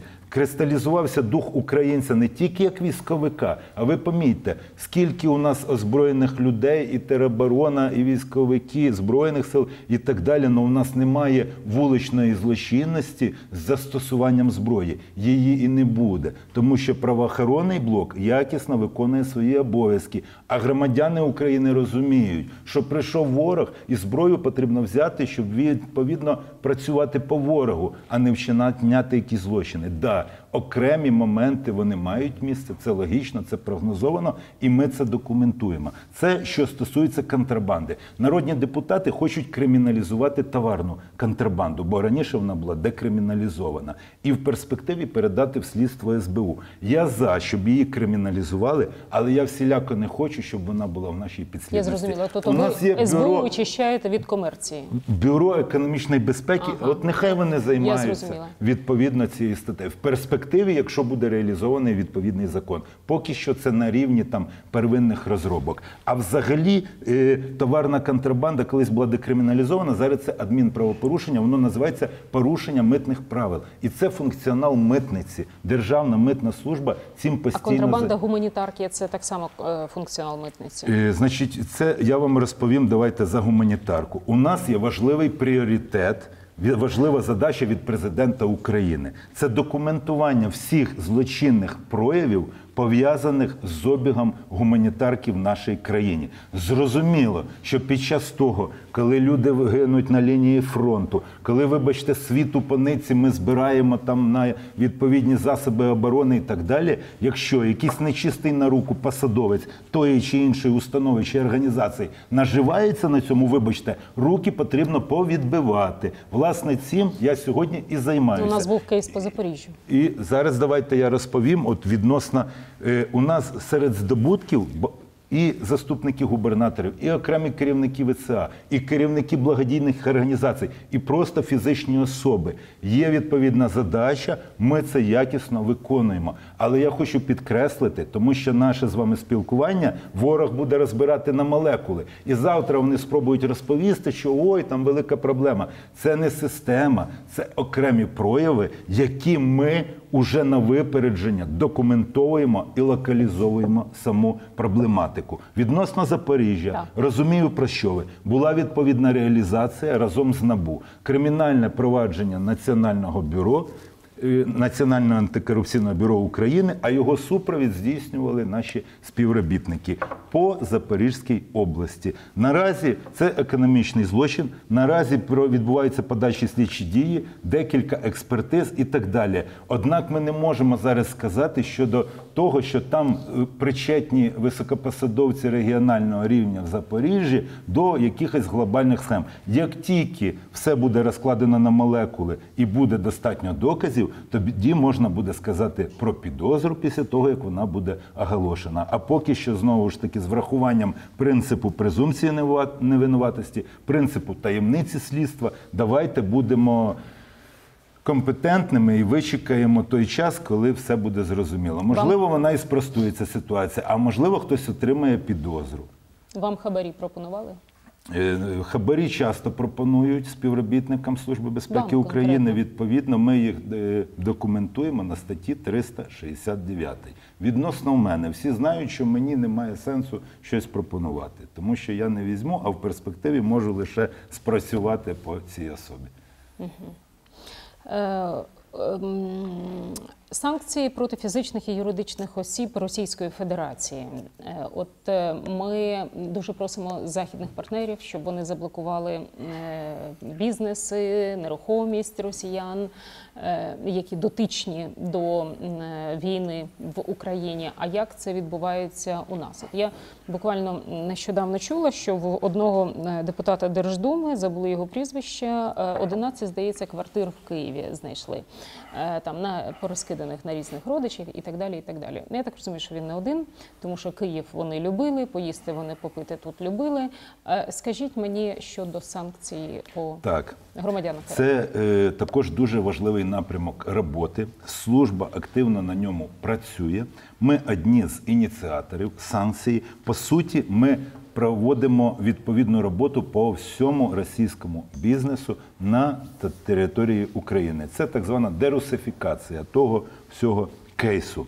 Е, Наразі у нас е, значить, під санкції потрапило е, майже 6 тисяч фізичних і юридичних осіб. Відповідну ініціативу проявляє Служба безпеки України. Частина цих санкцій це по суті відзеркалення західних санкцій. Є закон України по санкції. Що таке санкції? Це е, обмеження дієздатності. Дієздатність це здатність своїми діями набувати прав та обов'язків. Тому блокуються активи, нерухомість, е, можливість відчужувати ті чи інші об'єкти і так далі. Займається цим центр санкційної політики в лавах СБУ. Ми його нещодавно створили. Працюють вони доволі фахово. Ми в повній комунікації з РНБО і з паном Даніловим. До цієї роботи приєднались і інші. І на базі Кабміну створена відповідна група зараз працює. Також НАЗК до цього долучилась. Тому це така комплексна і колегіальна робота. І інопартнери наші також її, до речі, відмічають в позитиві. перспективі можна говорити? Пояснюю, в перспективі відповідне майно воно буде за відповідним ініціативним листом від Міністерства юстиції через ВАКС, Вищий антикорупційний суд, відчужено на користь України. Це юридична конструкція, яка наразі буде вик- вик- використана в даному випадку. Мені не пробачать, якщо я не спитаю про участь наших олігархів в обороні. Чи є вони е, оборонцями України? Давайте так, поговоримо за олігархів. Е, знаєте, олігархи наразі починають любити Україну. І Служба безпеки України їм в цьому допомагає. Е, до речі, є така римська сен- сентенція юридична дюралекс седлекс. Закон суров, но закон. Я думаю, що вони зараз її пригадують, оскільки відповідний наявний вже закон народні депутати проголосували щодо олігархів. Е, ну, в принципі, даний закон знаходиться на розгляді Венеціанській комісії. Ми очікуємо його рішення щодо відповідності його, всім е, нормам міжнародного е, права. Окрім цього, створений відповідний реєстр на базі РНБО, куди будуть вноситися і відповідні списки. Над цим працює і наша служба, і пан Данілов зі своїми підлеглими. Ну і по суті, цей реєстр наразі проходить сертифікацію. А так всі рівні перед законом, і вони мають працювати на Україну тут е, без, без варіантів. Вони мають, вони працюють. Ну так, працюють. І, зокрема, ми відчужили ряд важливих об'єктів Те, що ви- на ви користь відчу- держави. Е, Це не була добра воля, те, що ви відчужили все-таки. Ну, я ж сказав, що Служба безпеки України допомагає любити Україну. Ага. Тому в цьому свій час. да. Ясно, добровільно ці люди. Наскільки вони вкладаються? Якщо серйозно вже. Ну, В тому числі вкладаються, приймають участь, тому що це е, спільна проблема. Зрозуміло, що ці люди вони знаходяться під підвищеною увагою Служби безпеки України. Буду відвертим, окремі з них зараз ходять на допити до нас. І я думаю, що вони розуміють, що оборона України це в принципі вихід для них. Е, Тобто ви хочете сказати, що держава може пробачити певні гріхи, якщо ці люди вкладуться в обороноздатність? Е, Держава працює по закону, і вони мають також працювати по закону. Тут без варіантів. Тому вони мають і вкладатися, зрозуміло, в обороноздатність, а в разі необхідності брати до рук зброю і ставати відповідно в окопі пліч-опліч. Бо вони такі громадяни, як і всі, окрім святого права захищати землю, це святий обов'язок кожного чоловіка. Тому я думаю, вони мають це розуміти. А якщо він сам цю до рук зброю не взяв, то він має забезпечити того, хто знаходиться відповідно в окопі. Батальйон Монако, Василь Васильович, дуже хочеться ваше ставлення почути до нього. І взагалі, чи будуть чи має Служба безпеки України до цих людей е, певні претензії? Е, Пані Наталія, е, буду відвертим відносно окремих героїв кінофільму щодо батальйону Монако. Є відповідне кримінальне провадження в Державному бюро розслідувань. Не буду розкривати таємницю слідства і зачіпати їх функціонал. Нехай вони краще прокоментують. Разом з тим е, всі працюють на тому напрямку, в тому числі ми виконуємо окремі доручення. Я ви знаєте, що забула запитати, коли ми говорили про Медведчука. Нещодавно він з'явився на фотографії е, в кафе, десь в Криму. Е, Ви знаєте обставини от цієї фотосесії? Замовив яєчню в одному такому невеличкому кафе. Тому от і, от і всі обставини. Спочатку, вибачте, тюрма і воші, потім обмін відповідний, а потім яєчня в Криму. До цього він був королем життя. В крайнім він так себе. А для чого його Таким- засвітили в Криму? Е, Для того ж, можливо, щоб показати, що він живий, здоровий, і все в нього добре. Разом з тим, ми не А є- він зустрічався з Путіним? Ви знаєте це чи ні? Е, Пані Наталія, я більше чим переконаний, що він зустрічався з Путіним, звичайно. Повернення України. От хотілося б з вами ще е, поговорити на цю тему, тому що е, ну дивіться. Рано чи пізно і Луганщина, і Донеччина, і Крим будуть звільнені. Але люди там, я ставлю це питання всім е, політичним діячам, державним діячам, з якими мені доводиться спілкуватися. Люди там 8 років живуть під дією пропаганди Російської Федерації. У вас є бачення того, як який фронт буде у Служби безпеки України роботи, та і як має чинити Україна з тими людьми, які не бажають нас бачити, не хочуть жити е, за нашими законами. Ну окрім, як сказав пан Данілов, чемодан, вокзал Росія. Пані Наталія, Україна має чинити по закону і по моралі. Ви праві, фронт Служби безпеки на деокупованих територіях він дуже великий. Це і виявлення, і документування, і притягнення тих самих колаборантів до відповідальності. Відносно колаборантів, наш закон чітко пояснює е, відповідний склад злочину. Тобто є е, ті, хто підняв триколор, ті, хто працював на ворога, тому вони в перспективі притягуються до відповідальності. Окрім лікарів і комунальників, які були змушені виконувати свої обов'язки відповідно там до свого функціоналу. Ну, якщо вони при цьому не співали там гучно гімн Росії, не висловляли. Путіна. Тому тут все логічно і зрозуміло. А після звільнення цих територій зрозуміло, що це відповідна комплексна робота. З нашого боку, окрім і документування протиправної діяльності, це і контроль оперативної обстановки, це і наведення відповідного порядку на всіх тих територіях і локаціях. До речі, зараз ця робота проводиться активно, і я відмічу не лише Службу безпеки України, а й інший правоохоронний блок пліч опліч всі працюють і роблять все для того, щоб наші співгромадяни на місцях зрозуміли в повноті, що Україна дбає про них. Ну тобто е, я вас питаю, чи є у нас е, концепція поводження з цими рідними ворогами? Є. До речі, от партнери багато переймаються щодо цього питання. Правда? Звичайно. А в них є і якісь от саме пропозиції? Оця е, границя, рубіж між колаборантами і неколаборантами. Ну я от е, не бачу жодної проблеми. Розумієте, Е, кожна ситуація індивідуальна. Якщо людина щось робила під дулом автомата, вибачте, то ну зрозуміло, що тут уже інший підхід. Перш за все, має бути відповідний умисел під час вчинення злочину. Ну тому кожна ситуація вона вивчається, е, документується, робиться її правова оцінка. Подальшому це все вивчає прокурор. Лише після цього приймається правове рішення там у вигляді оголошення чи не оголошення підозри. Разом з тим, е, знаєте, доволі непогано, коли ми будемо мати багато свідків відповідної протиправної діяльності. Тому в перспективі так той, хто десь вагався, вибачте, чи туди, чи туди, але ми деокупували територію, і він сьогодні готовий дати всі покази щодо тих всіх злодіянь, щодо того, як все відбувалося, і хто саме з місцевих працював на ворога, то і для нього, і для нас, як для державників, це не є поганим варіантом.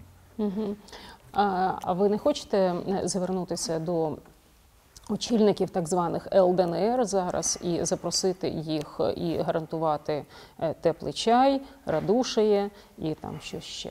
Ні, ну дивіться, це очільники квазіреспублік це не ті, з ким ми апріорі зараз можемо розмовляти. Вони вже все сказали, розумієте? Ми все зрозуміли. І у нас в кожного свій функціонал. Ми працюємо відносно них, вони там в перспективі там хочуть працювати відносно нас, але в них нічого не Тобто їм по виходить. 25 або куля в лоб. Е, е, Як казав один, куля в лоб та куля Я в не можу на загал це сказати, оскільки чинний кримінальний кодекс не передбачає такої санкції. Хоча, да, Ну, Якщо можливо, чинитиме опір при затриманні, всяке якщо різне може чинитиме опір, при цьому в нього буде зброя в руках. Це якщо виходити з букви закону. Але в ході нашого спілкування я вже казав про сиру землю як перспективу для негідників і зрадників. Тому це те, що їх очікує, пані Наталія. Разом з тим з розумінням віднесіться. Я не можу на загал десь показати емоції і в повноті назвати речі своїми іменами. Е, е, Коли ми говорили про е, зрадників в лавах СБУ, в мене було в мене кру- Там не лише Кулініч, до речі, там я з вашого дозволу Так. розповім. От цікавий такий персонаж, затриманий нами, е, полковник Рябуха, це очільник Харківського інституту підготовки кадрів. Це той, хто по суті мав вирощувати молоде покоління і навчати. А він працював на ворога. Більше того, він був не агентом банально, він був резидентом, тобто тим, у кого на зв'язку були інші джерела отримання інформації, і проводив реально таку активну діяльність. Працював на ФСБ РФ. Був нами затриманий, наразі ув'язаний, зрозуміло. І Так що про нього стало зрозуміло тільки під час війни. До війни ніхто не здогадувався, Розумієте, з що він за початком війни відбулася автоматична активізація об'єктів протиправної діяльності. І це дало додаткову можливість здобути докази, достатні для того, щоб реалізуватися щодо них, запідозрити, затримати і так далі. Тобто до цього якихось демаскуючих ознак в повній мірі не було, розумієте? Тут якби називаємо речі своїми іменами. Ну, до речі, в нього була одна ознака, в нього е, гімн Російської Федерації навіть був на рингтоні будильнику. Тобто такий негідник, да. ну маємо те, що маємо. Окрім нього, це він з Харкова. Красиво Також пішов. в Харкові був е, один аналітик, який працював дуже активно на ворогу. Все на ворога зливав е, дані, в тому числі з обмеженим е, доступом. А пан Дудін, розкажіть. Дудін, здається. Е, Пан Дудін це колишній очільник Харківського управління. Наразі Так. він перебуває під вартою е, за підозрою у вчиненні держзради.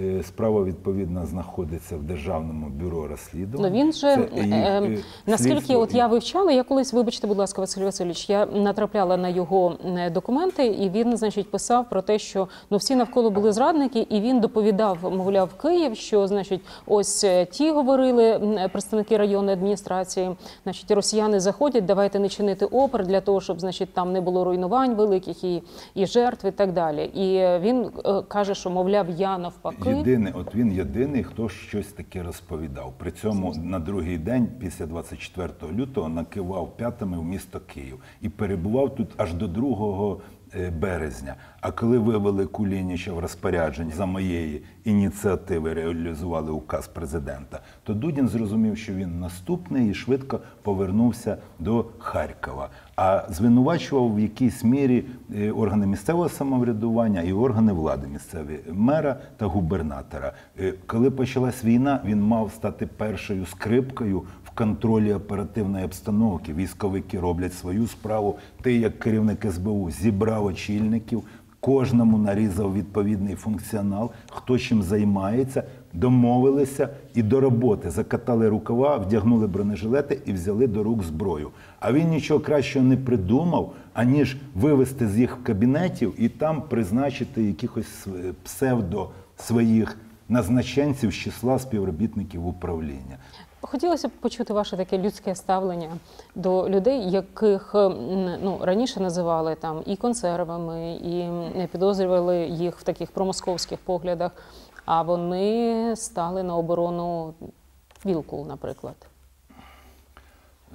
Як ви ставитеся до трансформації та- дивіться, людей? Я не можу собі дозволити, розумієте, якщо ми не маємо підозри щодо вчинення того чи іншого злочину, то я на загал під час нашого спілкування не зможу назвати людину консервою. Це логічно і зрозуміло. Разом з тим є певні наші співгромадяни, які на якихось етапах мали там свої погляди, можливо, десь частково лояльні щодо Російської Федерації. Однак, якщо з початком бойових дій вони зрозуміли справжнє обличчя вороже, що це орда, яка прийшла нищити нас, вбивати наших дітей, і вони в повноті цим перейнявшись, промотивувались, взяли до рук зброю і працюють на Україну, то я думаю, що не є це погано. Я це не в якості виправдовування до конкретних персоналій і прізвищ, а взагалі щодо такого явища. Я не можу все-таки не поставити. Я повернусь до того, е, хотіла з цього почати, але були нагальніші питання, і тому я опустила. Але дуже цікавить, Василь Васильович. Ну, дивіться, я ж вивчала уважно вашу біографію, очевидно, як і ви мою перед інтерв'ю, даючи мені його. Е, і я мене в Вікіпедії, та я почала з е, початку. Мене в Вікіпедії спантеличив один момент. Ви з 20-го року перший заступник голови Служби безпеки Так. України. Е, Причому е, управління по боротьбі з корупцією організованою злочинністю. Буквально перед війною, за тиждень, я тут буду говорити вже про дні. Да. Ви йдете з СБУ, і перші три дні війни ви працюєте заступником міністра внутрішніх справ пана Монастирського. Потім ви якимось дивним чином, з невідомих поки що мені причин, повертаєтеся до Служби безпеки України, стаєте знову заступником Служби безпеки України. А вже е, е, ще за тиждень ви стаєте першим заступником Баканова. От хотілося б, щоб ви оцю прогалину, що відбувається, подій. Так, що відбувається в перші два тижні війни, конкретно з вами. Я заходив в Міністерство внутрішніх справ е, з відповідними конкретними задачами, поставленими керівництвом держави. Однак я був змушений повернутися до Служби безпеки України знову ж таки, тому що терміново потрібно було виконувати вже зовсім інші задачі, ті, в принципі, про які ми з вами особливо вголос сьогодні не говорили. Ну і так склалися обставини. Спочатку був реалізований указ, я був призначений заступником е, очільника СБУ, а згодом вже призначений першим заступником. Наразі я виконую обов'язки керівника СБУ і залишаюсь на посаді першого заступника голови. Чому Баканов не справився? Е, Пані Наталя, посади явища тимчасові. І йдуть на посади, потім відповідно йдуть з посад. Тому свого часу Іван Геннадійович Баканов пропрацював в лавах СБУ, був і очільником. Ну і в подальшому були відповідні кадрові зміни і так далі. Е, Ви дуже політкоректні. Я не знаю, чи це у вас генетична е, риса і чи передалася вона від вашої бабусі, але так, я відзначила її у вас. Дякую. Е, Питання, коли я знову ж таки з Вікіпедії дізналася про те, що ви е, народилися, виросли в Коростишеві та на Житомирщині. Ну знаючи це місто, там немає особливих військових частин, там немає там особливого там військового якогось там чи поліційного підрозділу, та на яке б можна було подивитися, як багато хлопців роблять свій е, вибір та йдуть військове училище, наприклад. Але ви цей вибір зробили, і тому я ну я здивована, чому. Е, Пані Наталя, ще з дитинства я, в принципі, мріяв стати спецслужбістом. Я думаю, десь приблизно з 9 класу я вже себе готував і фізично, і розумово, і займався і спортом, і юриспруденцією активно. Згодом став курсантом академії, яку закінчивши, вже працював на різних оперативних посадах. Як ви вчилися в академії? От мені вже Доволі успішно. ви ж так. бачите, що я не почала це інтерв'ю, а я закінчую цими питаннями інтерв'ю, тому що ну мені треба Доволі зібрати оцей пазл вчився про в академії. Національна академія Служби безпеки України це наша альма-матер. Це кузня кадрів вітчизняних спецслужбістів. Я не побоюсь цього слова. І сьогодні велика кількість саме тих бойових офіцерів, хто стоїть в авангарді, тих, хто боронить країну. На самих самих складних ділянках з самими самими непростими задачами. Це є випускники Національної академії. Зрозумілих причин я не буду називати ні посад, ні прізвищ, ні позивних. Але повірте мені, що це дуже дуже велика кількість людей. Сьогодні я опікуюсь курсантами, їх навчальним процесом, і ми розуміємо одне, що теорія і наука вона йде пліч опліч з практикою. І от той бойовий досвід, який ми сьогодні отримуємо, дуже важливо його передати молодим поколінням. Це ті, хто завтра буде боронити країну. І нам важливо, щоб ми з ними постійно працювали в онлайні. Тому, незважаючи на війну, я знаходжу час.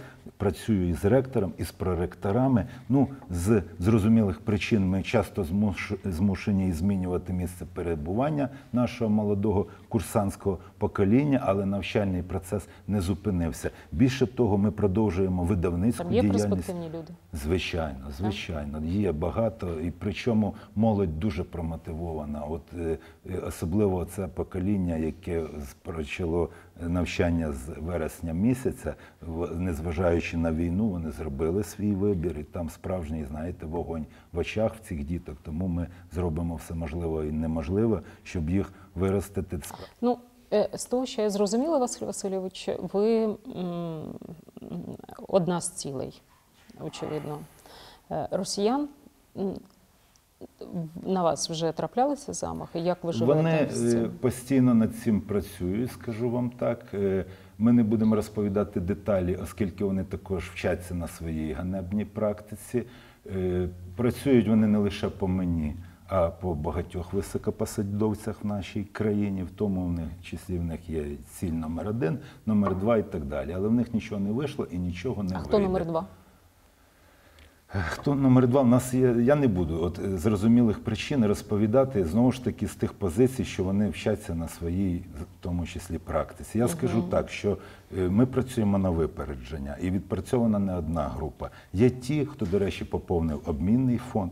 Хто виношував відповідні наміри, є ті, хто зі зброєю в руках пішов з цього життя і знаходиться в сирій землі. Тому це якби безперервний процес і особиста безпека перших осіб числа військово-політичного керівництва. Повірте, я цим безпосередньо займаюся. Ну розумію, вам хочеться якоїсь конкретики. От можу там зупинитися там, хіба що.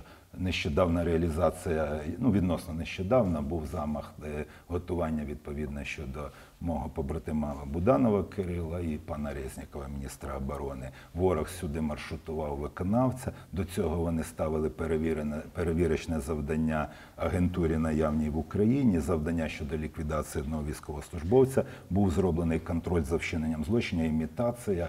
Фотовідгуки їм надіслали. Вони за це вже розрахували гроші. Зрозуміли, що ми можемо і вміємо працювати, і відправили вже безпосередньо виконавця для великої справи. Для початку вони сплачували 100 тисяч доларів, щоб це все розпочати. А вже під час цього ми їх затримали. Заїжджав він через третю країну. Ну і таких історій вона На не одна і не дві, скажу так, їх до десяти. Але ряд кримінальних проваджень вони в активній фазі документування. Тому зрозумілих причин не будемо прив'язуватися для потенційних тих, на кого вони Ну, посилають. а це правда, оце існування списка з 400 осіб, які мають е, мали б бути е, ліквідовані в перші дні війни, як тільки росіяни мали б увійти в Київ? Ну, зрозуміло, що вони заходили з конкретними планами, з конкретними списками. Це логічно. Вони Ви так знаєте, хто був в тих вони списках? так працюють. Ну так не, не, не тяжко е, розумієте, збагнути і зрозуміти. Це військово-політичне керівництво, це і е,